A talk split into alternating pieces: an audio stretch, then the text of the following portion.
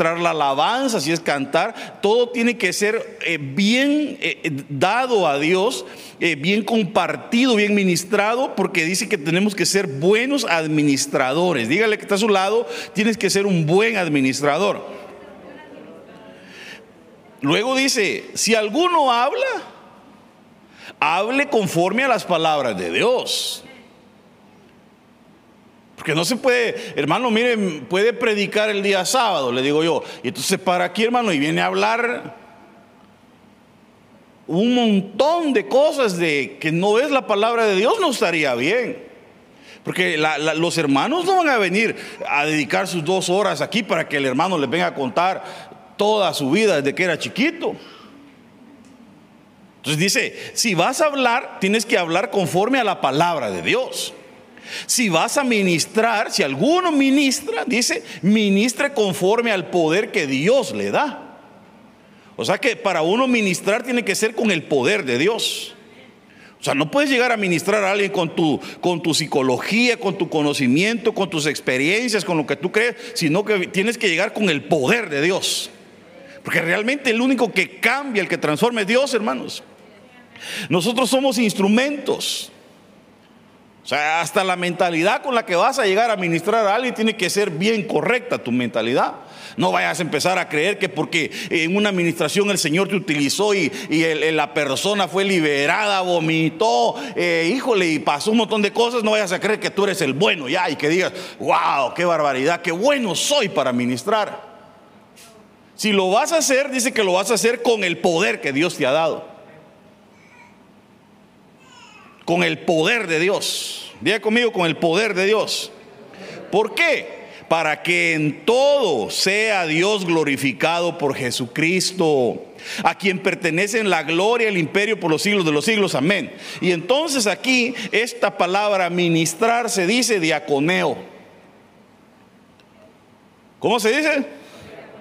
Que dice que es un servidor, un ser servidor y esto puede ser domésticamente o como un anfitrión, como un amigo o también como un maestro. Como quien dice que alguien que va a ministrar tiene que llegar a ser un maestro en lo que hace. Así lo puedo ver yo. Porque aquí dice que ese diaconeo, ese ministrar, es un diaconeo, un servir, pero también se cataloga como un maestro. Dice que es actuar como diácono, un diácono cristiano. Diácono, un servidor cristiano. Es administrar, ayudar, diaconado, expedir, ministrar. Ahí está, mire, como dice.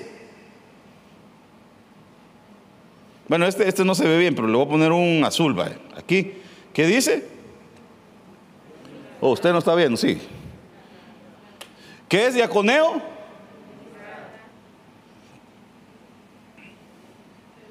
Es un servidor y un maestro. Ah, amigo. Volvamos. Amigo. Amigo. Eh. O sea que el que ministra tiene que llegar a ser un amigo, una persona de confianza, exacto. Una persona con la que tú puedes sentir esa confianza. Amén.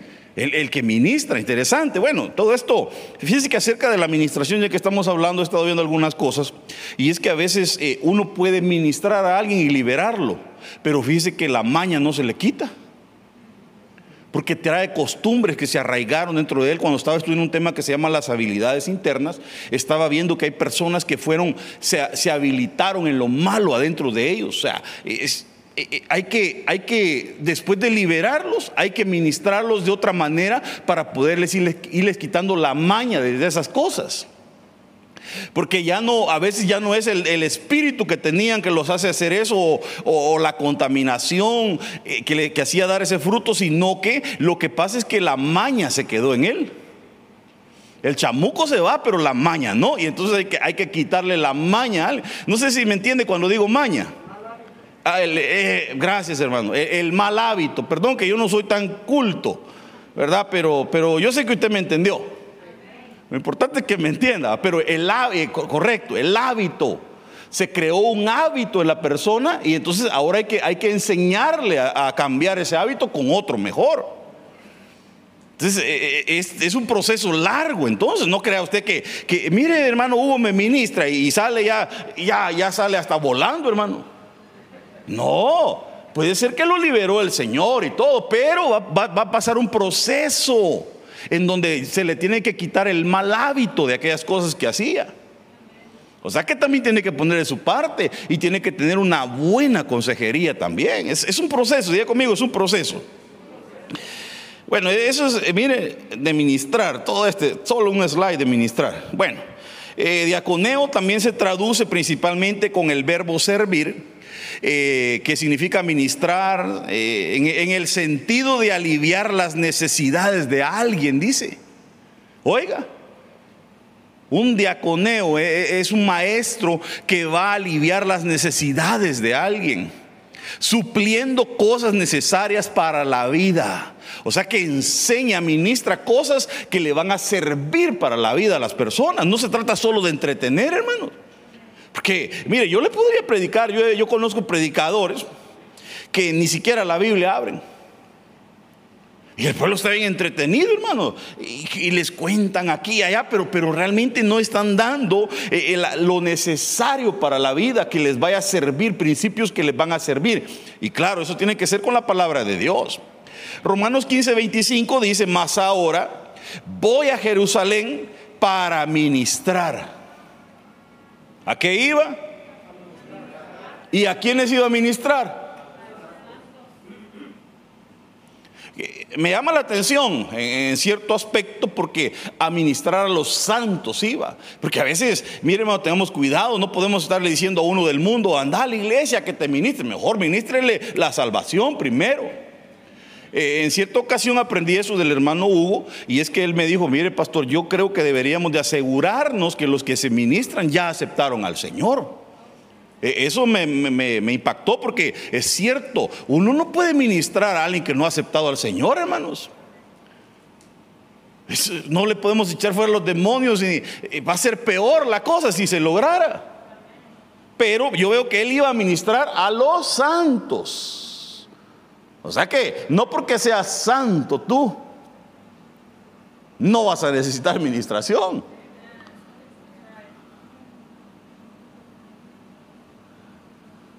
No, no aquí, hermano. Que hay gente, hermano, que cree que él no necesita administración. E, ese es el problema del humano muchas veces. Mire, acepte al Señor, por ejemplo. Yo no, mire, yo ni soy malo, yo no digo malas palabras, yo no tomo, mire, yo no, yo no hago esto otro. Entonces se cree que Él no necesita. Igual eh, eh, los, los hijos de Dios muchas veces. Todos necesitamos ministrarnos.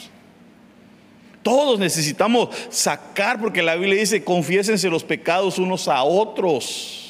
E, es necesario. Si no, hermano, no hay esa, esa, esa, esa liberación, esa, eso que Dios quiere hacer dentro de nosotros, amado hermano.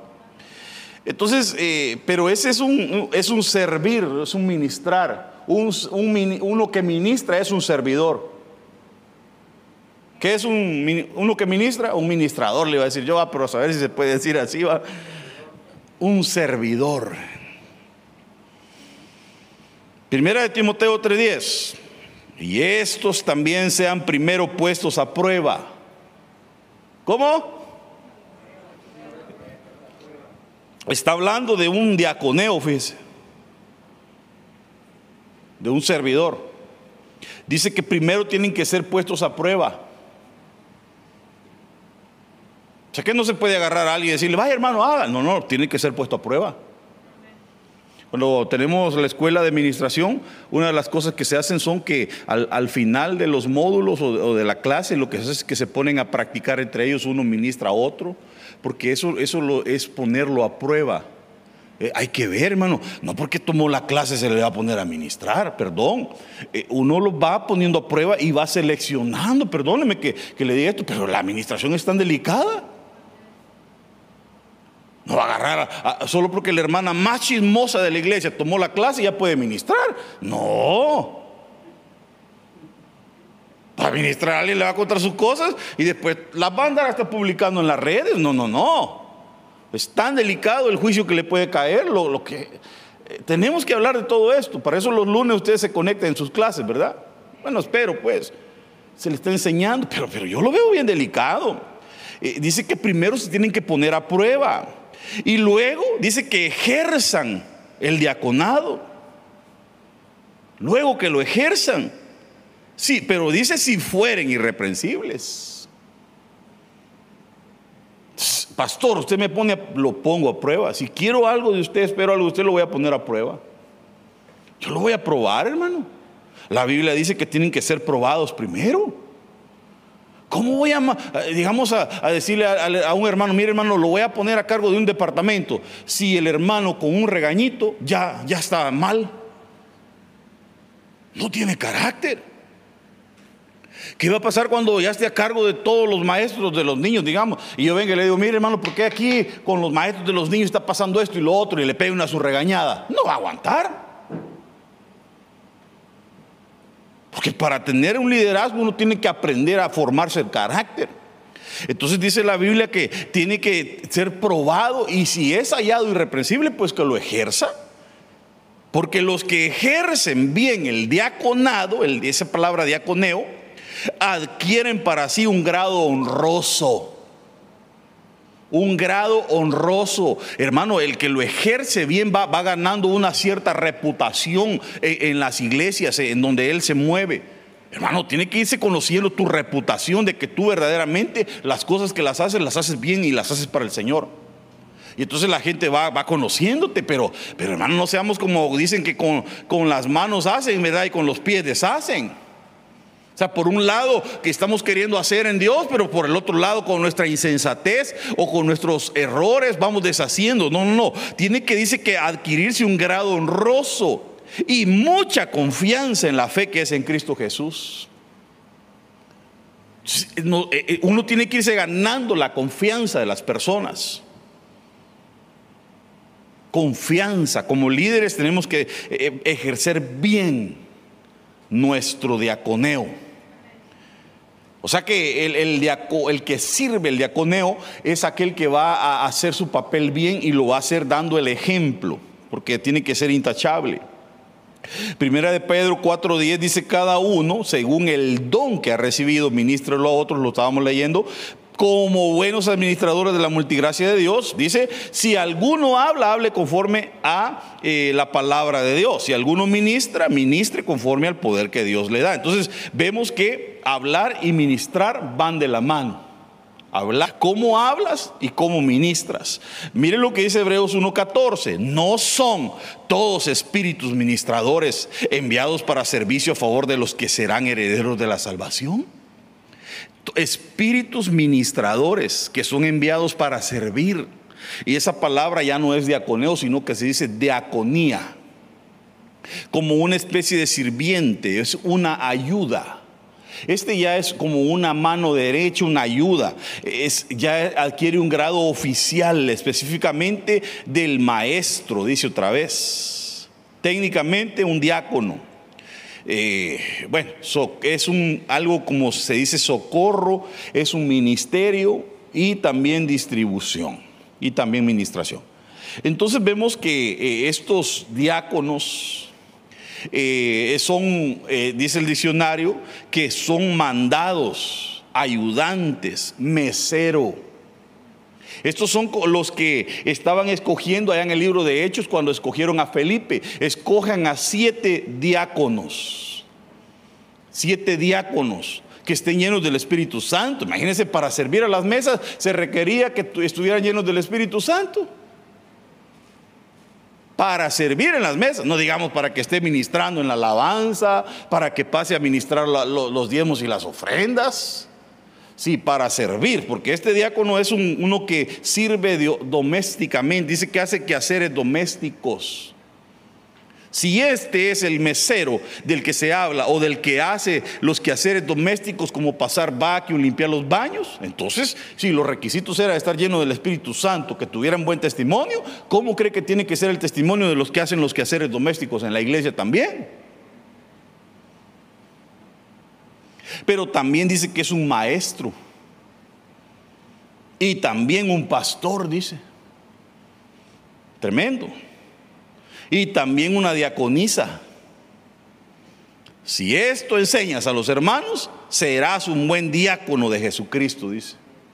Entonces, el diácono tiene que enseñar.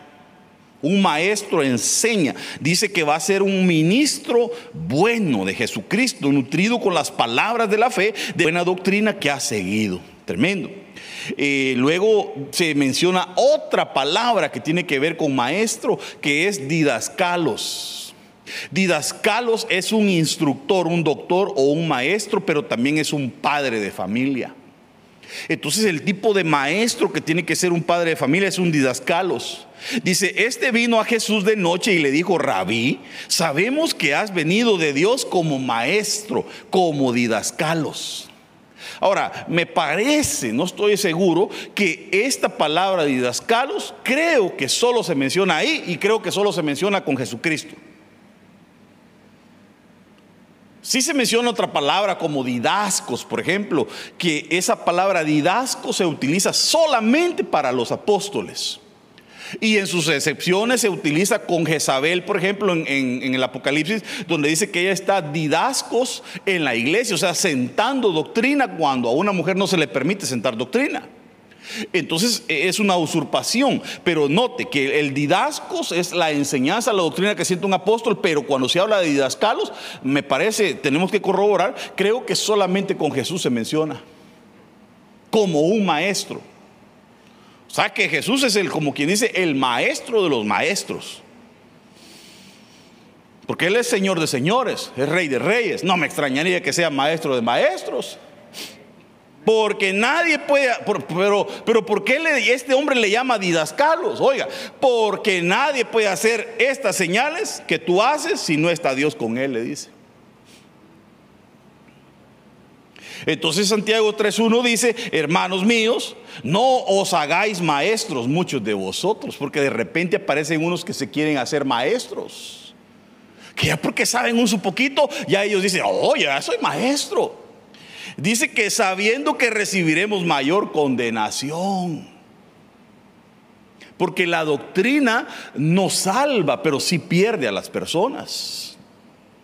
Por doctrina nadie se salva pero sí se pierden. Entonces, eh, terrible, hermano, porque es un ministerio delicado. Mateo 10:24 dice, el discípulo no es más que su maestro. Oiga, el discípulo no es más que su maestro. Entonces no va a aparecer el discípulo diciendo, yo creo que el pastor ni debería de estar ahí. Yo debería de ser el que enseña porque él no fue a la escuela y yo sí saqué la universidad. No se trata de eso. Se trata que nunca va a llegar a ser mayor. El, el que sabe reconocer eso, el Señor lo va a levantar poderosamente. Yo ya vi un caso, un tipo que se quiso levantar en contra de mi pastor ahí, y se ya empezó a creer que sabía más. Y yo lo empecé a ver que se empezó a agrandar y agrandar, hermano. Y lo que le pasa al sapo es que se empieza a hinchar, a hinchar, a hinchar, a hinchar. Y por último, mire, yo no sé usted cómo fue su infancia, pero yo me acuerdo cuando estaba pequeño, yo a mí los sapos me gustaban, pero los sapos, de esos negros así grandes, me gustaba empezar a apoyarlos con un palo, hermanos. Y entre malos va toreando uno más como que se van inflando, mire, y por los poros hasta le sale lechita. ¿Alguna vez hizo una su travesura si usted no? Mire, yo he sido, cuando fui niño fui travieso, hermano. Una vez le pegué un garrotazo a un, a un murciélago. Son bien difíciles de agarrar. Me agarré uno y lo dice que yo, yo compraba formulina. Porque me enseñaron en la escuela a usar formulina. Que uno les inyectaba y los disecaba a los animales, hermano. Ese fue un proyecto mío en la escuela. Dice que un cabrito lo maté, yo lo maté y lo dice que y quedó paradito en una tabla, hermano. Después el mismo maestro mío me lo quería comprar. Fue tremendo, hermano. Entonces a los sapos les pegaba yo y miren, empezaban a inflarse. A algunos así les pasa, hermano. Cuando ya creen que son maestros, y ya, ay, ay, yo ya sé, y empieza a crecerse, hermano. Cuidado. Uno tiene que ser humilde. Cuando digas que ya lo sabes todo, ya fracasaste en la vida. Porque uno siempre aprende, hermano. Uno aprende hasta del más humilde. Entonces eh, dice que el discípulo no es más que su maestro, hermano. Puede ser que sepa más, pero en su actitud, en su humildad, tiene que aprender a reconocer la cabeza. Y luego dice, ni el siervo más que su Señor. Ese ya es un principio satánico. Porque el diablo empezó a sentirse guapo, hermoso, bonito, él. Y empezó a decir, yo debería estar sentado en el trono de Dios, ¿o no? Ya sé qué voy a hacer. Dijo, voy a subir a lo alto donde está Dios y me voy a sentar en su trono. O sea, lo voy a quitar. Ay, hermano, mire qué le pasó. La palabrita que usan en Guatemala, ishkamik.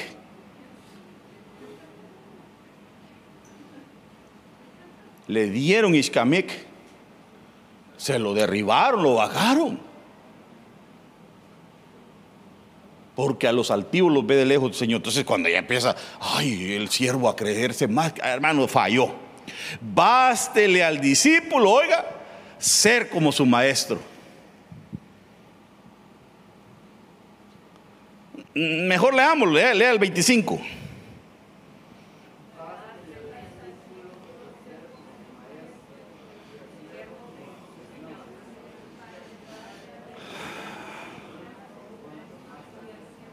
Entonces dice, miren, si al padre de, la casa de familia le llamaron Belcebú, diablo, demonio, ¿cuánto más a los de su casa, a sus hijos? Si, si de repente usted oye que dicen, el pastor Cartagena es un narcotraficante. Hermanos, si a mí me, me han levantado calumnias así, ¿cuánto más a usted? Prepárense, no, no se va a asustar. ¡Ay, qué barbaridad! Hay que averiguar. Lo que pasa es que salió una novela que se llamaba Cartagena, hermano, Made in Cartagena. Y ese es mi apellido, y como son noveleros. Y es de narcotraficantes. Rápido su cerebro pobre asoció y dijeron, ha de ser narcotraficante. Yo ni de Colombia soy. Asocian, levantan. Entonces, hermano, pero la gente a veces se puede, asustar, pero si hablan mal, si a Jesús le dijeron, lo que pasa es que tú le dijeron los maestros de la ley, por el dedo de Belcebú echas fuera a los demonios. Entonces Jesús dijo, miren, si al padre de familia, o sea, a mí, me dijeron Belcebú, a ustedes también les va a pasar algo así, hombre, no se vayan a asustar. Entonces eh, tenemos que guardar nuestro corazón. Toda, toda la escritura es inspirada por Dios. ¿Cómo se hizo la Biblia? ¿Cómo apareció? fue inspirada por Dios. Y es útil para enseñar. ¿Quieres ser un maestro? ¿Quieres enseñar? Utiliza la Biblia. Sirve para redarguir, sirve para corregir. ¿Quieres, ¿Quieres corregir a tus hijos? Usa la Biblia. Úsala.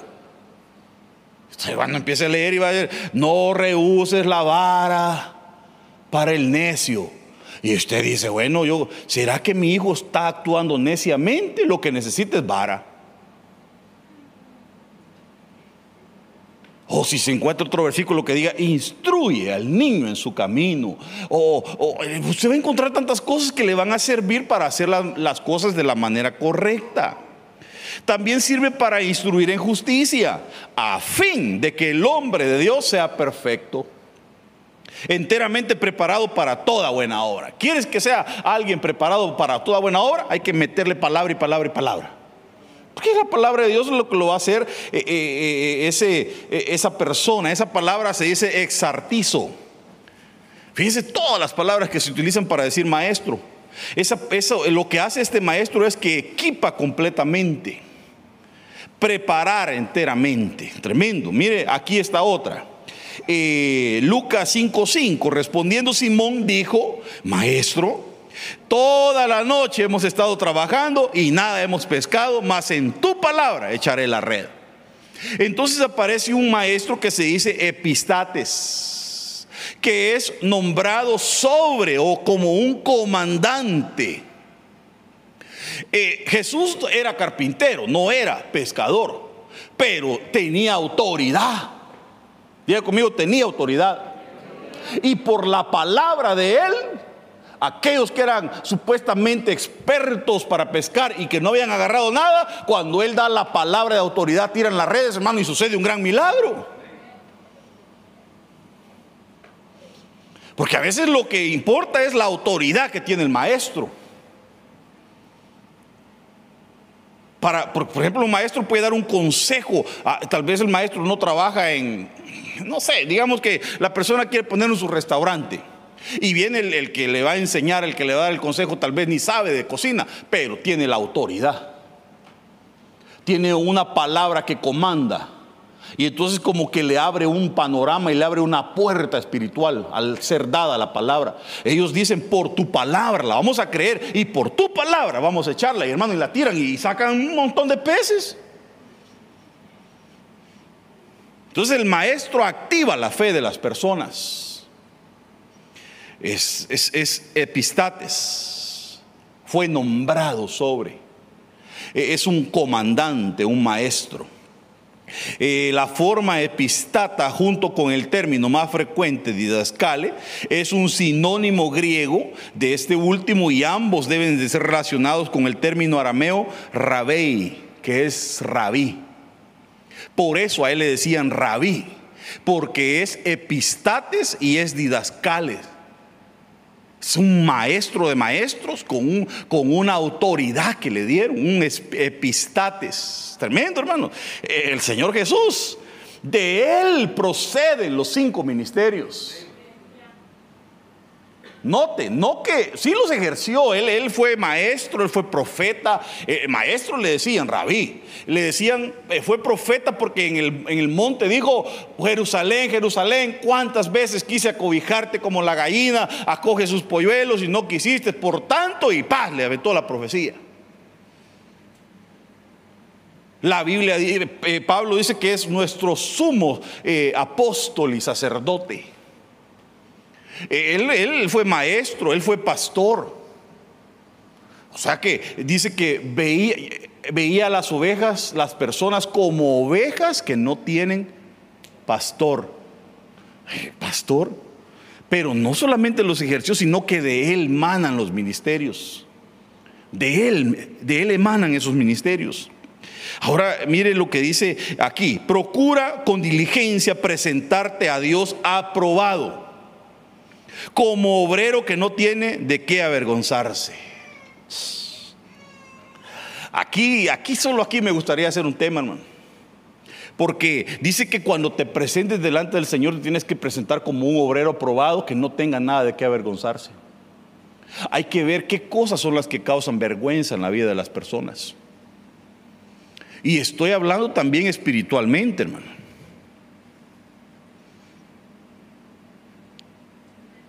Porque en la Biblia se mencionan cosas que producen vergüenza, hay muchas. Entonces le están diciendo a este es un ergate, es un trabajador, pero también un maestro. Dice que no tiene que tener nada de qué avergonzarse. Tremendo. Aquí vamos a hacer un tema. Luego eh, otra versión dice, eh, estudia con diligencia para... Estudia Estudia con diligencia para poder presentarte a Dios aprobado como ergates que no tiene de qué avergonzarse. Y oiga lo que dice, que traza bien la palabra de verdad. O sea que el trazo de la palabra es muy importante, hermanos. No podemos estar agarrando versículos sin contexto. Porque entonces se convierten en pretextos realmente y no en, la palabra de Dios. Porque el Antiguo Testamento explica el Nuevo Testamento y el, Nuevo Testamento explica el Antiguo Testamento y los dos se amarran. La, la, palabra tiene que ser bien trazada, hermanos. No va a aparecer usted con un tema de un versículo. Porque tiene que ser bien trazada. Diga conmigo, bien trazada. Y eso es lo que hace un maestro. Mateo 9:37 entonces dijo a sus discípulos, a la verdad la mies es mucha, más los ergates pocos. Rogad pues al Señor de la mies que envíe ergates a su mies, obreros, maestros, maestros. Eh, voy rápido porque me faltan 13 y solamente este tema aquí lo voy a parar, ya no lo voy a seguir. Eh, a ver hasta dónde podemos llegar. Porque estos son falsos apóstoles, oiga, ergates fraudulentos maestros fraudulentos, disfrazándose como apóstoles de Cristo. No dice que no hayan apóstoles, sino que está diciendo que sí hay apóstoles, pero que hay unos que se disfrazan como apóstoles que son falsos, que son fraudulentos. Terrible, hermano.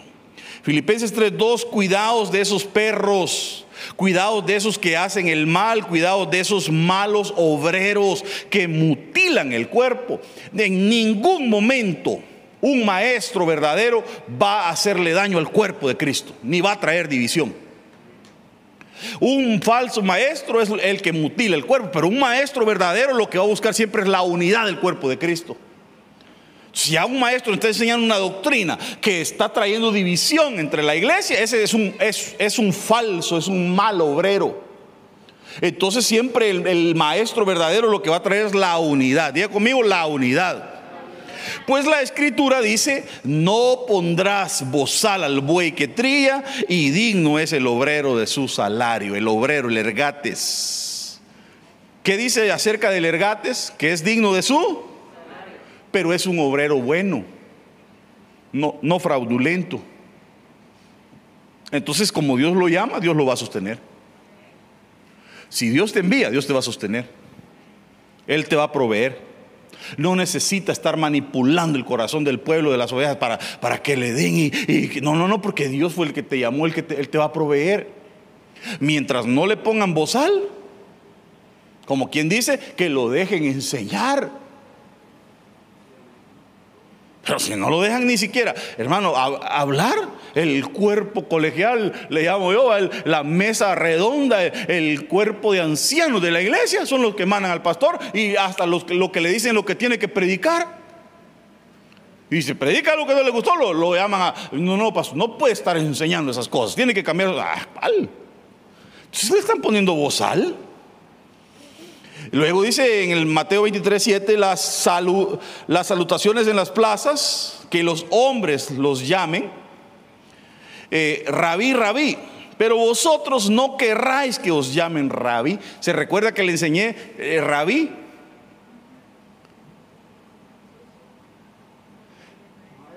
Que le dije que era una mezcla de dos palabras que solamente el Señor se le llama. Entonces dice, eh, dice, tengan cuidado porque ustedes no quieren que los llamen rabí.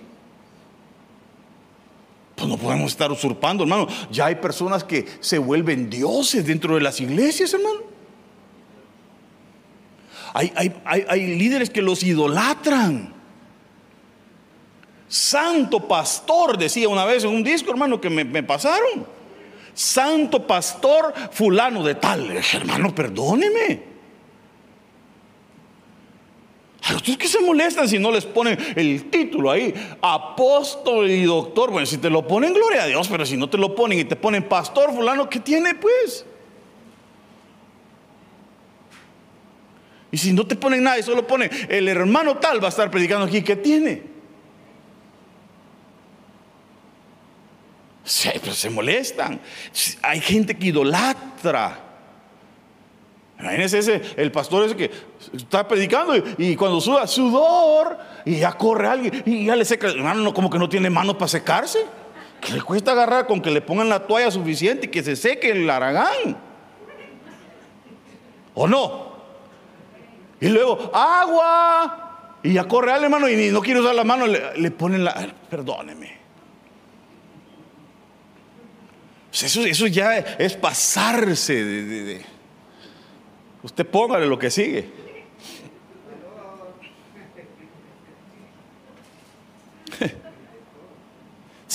miren, ustedes no quieren que les llamen rabí, dijo él. Pero vosotros no querráis que os llamen rabí, porque no es vuestro maestro el Cristo y todos vosotros sois hermanos. ¿Acaso no es Cristo su maestro, su rabí, pues? Él es el maestro.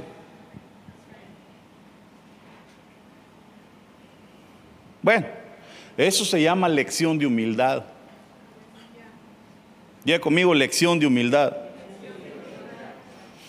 No vayan a querer que los estén llamando maestros, dice. Ay, hermano, porque cuando ya se le da un título a alguien, ya solo quiere que le den el título. Mire, yo todavía hasta el día de hoy me siento raro cuando me dicen pastor. Y cómo me ha costado usar corbata también. Yo los primeros días, hermano, que me ponía corbata, yo me sentía amarrado, raro, y me costó, me costó años. Y no es algo que todavía, como hay personas que ya no pueden vivir sin su, sin su corbata. Pero a mí me cuesta todavía. Y, imagínense cuando me empezaron a decir pastor, mucho más me costó, hermanos. Me cuesta. Pero, pero aquí la lección es, miren, ustedes no quieren que lo llamen maestros, hombre, no, no quieren que lo llamen rabí. No estén buscando eso. Eh, Tito 2.3 dice, las ancianas, oh, ya, mire, aquí en el tema este vamos a entrar en unas cosas bien lindas acerca, ya voy a llegar a, Jesús. Eh, las ancianas asimismo sean reverentes en su porte. ¿De quién está hablando?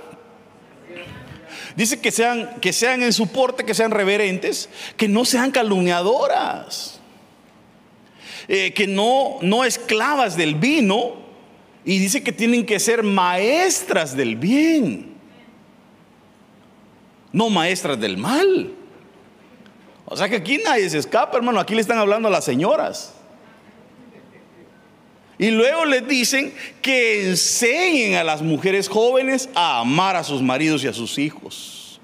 Lo que una señora ya de, un porte, ya eh, vivida, con experiencia, lo que tiene que hacer es enseñarle a los demás a amar. Enseñar a, los, a las mujeres más jóvenes a que amen a sus maridos y a sus hijos, no a que los dejen. Fíjese, una lección de amor. Eh, lo que hace una maestra es enseñar el amor. Dice que enseñan a ser prudentes, castas, cuidadosas de su casa, buenas, sujetas a sus maridos, para que la palabra de Dios no sea blasfemada. Para que triste, hermano, que se les enseña tanto palabra, palabra, palabra, palabra, y aparece con que la mujer no se sujeta al marido, con que no cuida su casa está blasfemando la palabra de Dios. Aquí lo dice. ¿Para qué tiene que hacer todo eso una mujer?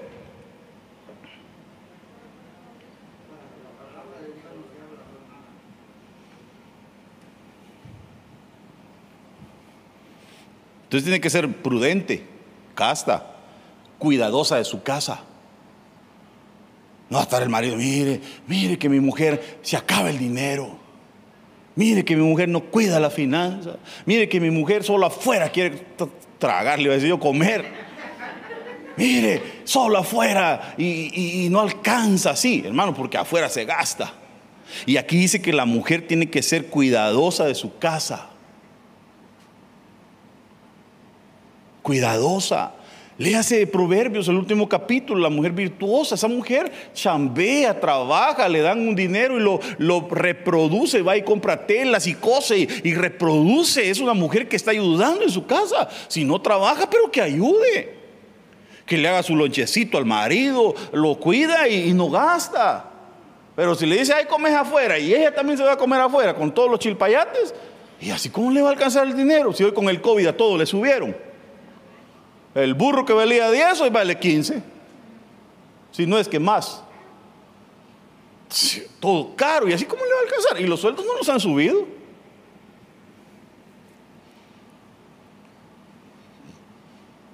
Enseñen. Hay que enseñar el amor. Híjole. Nunca vamos a terminar, hermano. Pasémonos este.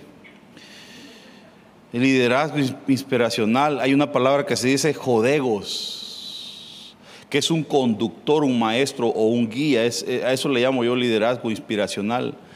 Eh, habla acerca de los maestros que son ciegos, que guían a otros. Si el que guía es ciego, está guiando a otros ciegos porque no están viendo que es ciego. Porque, ¿cómo va? Si, a usted lo va a guiar, si usted es ciego, usted no va a querer que otro ciego lo guíe, ¿o sí? Aunque sea un chucho que lo guíe, pero que vea. ¿Por qué cree que le ponen un perro al, ciego? Para que lo vaya guiando, pero él ve el chucho. Imagínense que el chucho va con lentes también, no, los dos van a ir al hoyo. Entonces, si el que va a guiar es ciego, todos van a ser ciegos. Entonces les dice, dejadlos. Les dice, son ciegos, guías de ciegos. Y si, el ciego guía al otro ciego, le dice que los dos van a caer al hoyo, dice. Así que todo lo que os digan que guardéis, guardadlo. Hacedlo, pero no hagáis conforme a sus obras, porque ellos dicen y no hacen.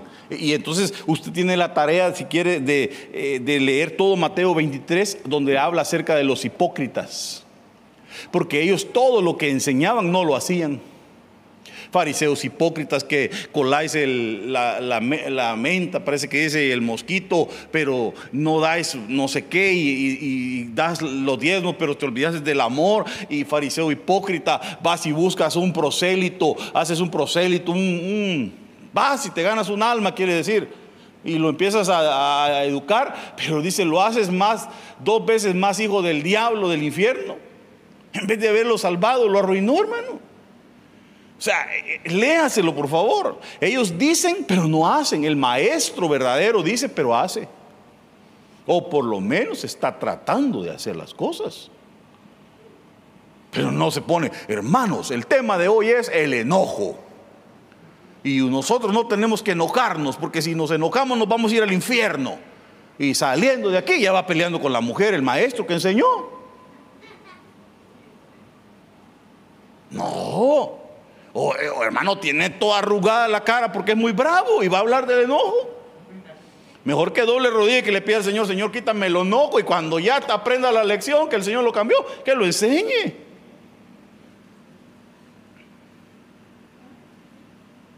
Porque el maestro, eh, hermano, no puede estar diciendo y no haciendo. Tiene que decir y hacerlo. Una responsabilidad muy grande. Me quedan un minuto y medio. Ay, bueno, este estaba bueno. Bueno, solo déjeme adelantarme un poquito, yo ya no voy a enseñar este tema, pero... Eh, híjole.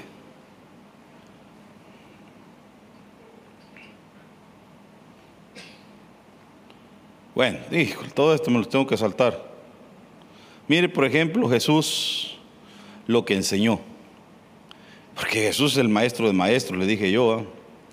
Por ejemplo, él dijo, pero él respondió y les dijo, Jesús el maestro, la generación perversa y adúltera demanda señal, mas señal no le será dada, sino la señal del profeta Jonás. Porque como estuvo Jonás en el vientre de la, de la ballena tres días y tres noches, así estará el Hijo del Hombre tres días y tres noches en el corazón de la tierra. ¿Qué estaba enseñando? Que él iba a morir que iba a morir y que iba a estar tres días, pero que al tercer día iba a resucitar. Está enseñando con sus pruebas, con, con, la enseñanza. Está haciendo él, dando la doctrina. Está enseñando la doctrina de la resurrección, pero con sus actos. Es que un maestro tiene que hacer esas cosas. Mire, aquí les enseña la doctrina de las obligaciones. Vale, les dice, cuando llegaron a Capernaum, se acercaron a Pedro los que cobraban el impuesto de dos dragmas y dijeron, ¿no paga vuestro maestro las dos dragmas? ¿Y qué hizo Jesús? Ve Vas a agarrar un pescadito, lo abres porque ahí adentro va a haber un, unas moneditas cabal para pagar lo que tenemos que pagar, le dijo. ¿Qué estaba enseñando el maestro? A que todos tenemos obligaciones. Porque el maestro enseña con sus actitudes, con lo que hace. Imagínense, eh, el que ministra los diezmos y las ofrendas aquí en el altar. Eh, lo ha de tomar muy light, quizás él, pero lo que está haciendo es enseñando. Y para aquí y se para y enseña unos, remas bien bonitos, hermano. Mires que aquí allá y saca, hermano, y traza la palabra bien bonito. Sí, pero él está enseñando a que el pueblo sea, tenga las obligaciones de pagarle a Dios el tributo que es de él. Pero ¿qué pasa con este maestro que de repente eh, dice, ah, yo voy a mentir aquí en mis taxes para no pagar mis taxes? Pero sí se para en el púlpito a enseñar. Eh, eh, es un maestro hipócrita porque hace lo que no predica. Entonces, ¿qué espíritu les está ministrando realmente? La gente quizás no sabe, pero en su espíritu está ministrando a robar, a hacer trampa. Entonces Jesús dijo, ¿saben qué? Vamos a pagar y mandó al discípulo a que sacar y pagar. Doctrina de, obligaciones. El hombre tuvo una su familia, no le funcionó, se separaron, tiene hijos, le pusieron chavo de supor y ¿qué hace? Para que no para no pagar chavo de supor, mejor trabaja cash.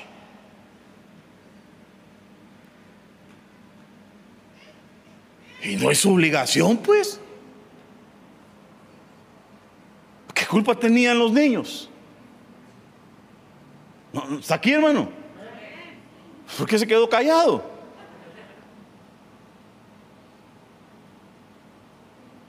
Hay obligaciones que uno tiene, hermanos. El deber conyugal. Al que le debas honor, dárselo, pagárselo, dice la Biblia. Al que le debes honra, dale honra. Hay gente que debe honra.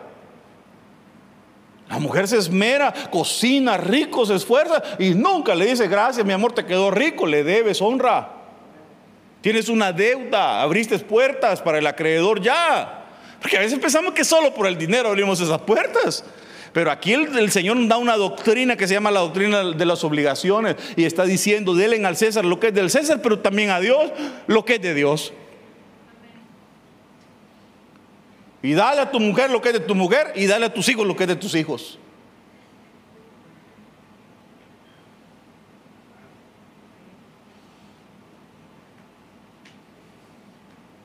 E, e, esta era la parte donde yo quería llegar, hermano. Todos estos son bastantes. Mire este otro que enseñó el maestro, hermano, pero sin decirlo. Dice, he aquí, se le acercó uno y dijo, maestro, ¿qué bien haré para obtener la vida eterna? Y el Señor, usted léalo, le empezó a dar ciertas prioridades empezó a decirle, tienes que honrar a tu padre, a tu madre, cumple los mandamientos. Ya lo hice, Señor. Ahora ve, vende lo que tienes, eh, dalo a los pobres, sígueme. Le va poniendo prioridades en orden.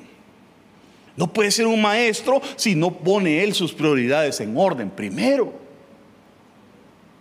No puede poner excusas tampoco, decir, ay, es que aquí, ay, es que no, no, tienes que poner tus prioridades, bien arreglada tu casa, porque está siendo un maestro con esas actitudes. La doctrina del juicio que enseñó sin decirlo, doctrina del levirato. Ah, es que Jesús era tremendo, hermanos. Por eso Él es el rabí. Era la doctrina del levirato, diciendo, maestro, Moisés dijo, si alguno muere sin tener hijos, su hermano como pariente más cercano se casará con su mujer y levantará descendencia a su hermano. Y entonces empieza, usted léalo, empieza el Señor a darles una, una enseñanza tremenda ahí, hermanos, de la preeminencia de Dios. Le preguntan, y miren como le dijeron, maestro, ¿Cuál es el gran mandamiento de la ley? ¿Y qué les enseñó el Señor, el maestro, el rabí? ¿Cuál fue su enseñanza? Maestro, ¿cuál es el gran mandamiento de la ley? ¿Y qué dijo él? Amarás a tu Dios. Fue la preeminencia de Dios que les estaba enseñando porque Él es primero la doctrina de la Santa Cena. Le dijeron, maestro, el maestro dice, dijeron los discípulos, cuando los mandó a buscar aquel aposento.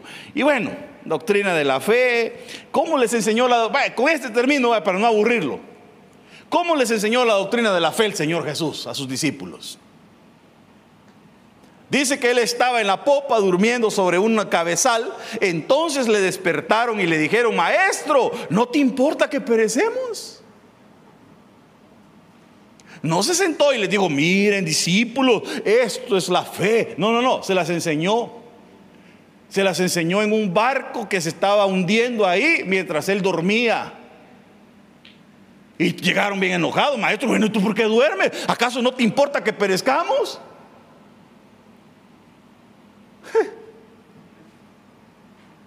Porque el maestro, aún en las circunstancias difíciles, ministra la fe, enseña muchas cosas, hermano. Un maestro hasta con el silencio enseña.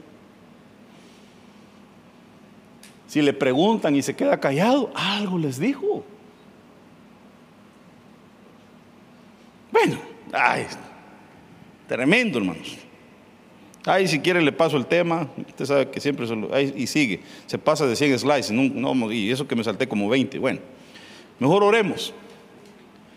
Pues ya el, el día de mañana tenemos cena de pareja, ¿verdad? Gloria a Dios. Así que mejor oremos para que le entremos con todo. Padre amado, bendito, te damos gracias por tu palabra. Tú eres el maestro de maestros, Señor. Eh, maestro por excelencia eres tú, Señor. Te bendigo y te doy gracias por tu palabra, por tus enseñanzas, por tu doctrina, por todo lo que haces en nuestras vidas. Aún, Señor, las cosas que nos suceden muchas veces las permites en nuestra vida porque quieres enseñarnos algo. Gracias, gracias. Gracias por todo lo que dejas, Señor, que pase en nuestras vidas. Gracias por lo que dejas que pase en nuestros hijos, en nuestras casas, en nuestros trabajos, eh, aún en la iglesia, Señor. Yo sé que tú quieres enseñarnos muchas cosas. Gracias. Te bendigo, te agradezco, Señor, por todo lo que nos das, por el pan que nos pones en la mesa cada día, Señor, en esta casa. Gracias por tu palabra, Señor. Bendice la vida de tus hijos. Hazlo, Señor, diestros, maestros, no solo de la palabra, sino en su vida, Señor cotidiana, que puedan enseñar con sus actitudes, que puedan enseñar a otros con su carácter, con su manera de ser, con la manera en que reaccionan ante los, ante los problemas, ante las circunstancias, Señor. Que podamos ser pacíficos que podamos ser misericordiosos, que podamos tener paciencia, que podamos entender, Señor, a otros muchas veces, Señor, que quizá ni te conocen y que actúan de maneras extrañas, Señor, que no nos enojemos y no tengamos misericordia de ellos, entendiendo que ellos no te conocen, Señor, pero que nosotros sí. En el nombre de Jesús, Señor, te pido que nos perdones cualquier problema de carácter, cualquier reacción mala, Señor, que muchas veces tenemos. Que podamos ser verdaderos hijos tuyos, Señor. En el nombre de Cristo te lo estoy pidiendo, Señor. Santifícanos y capacítanos para toda buena obra. En el nombre de Jesús. Amén, amén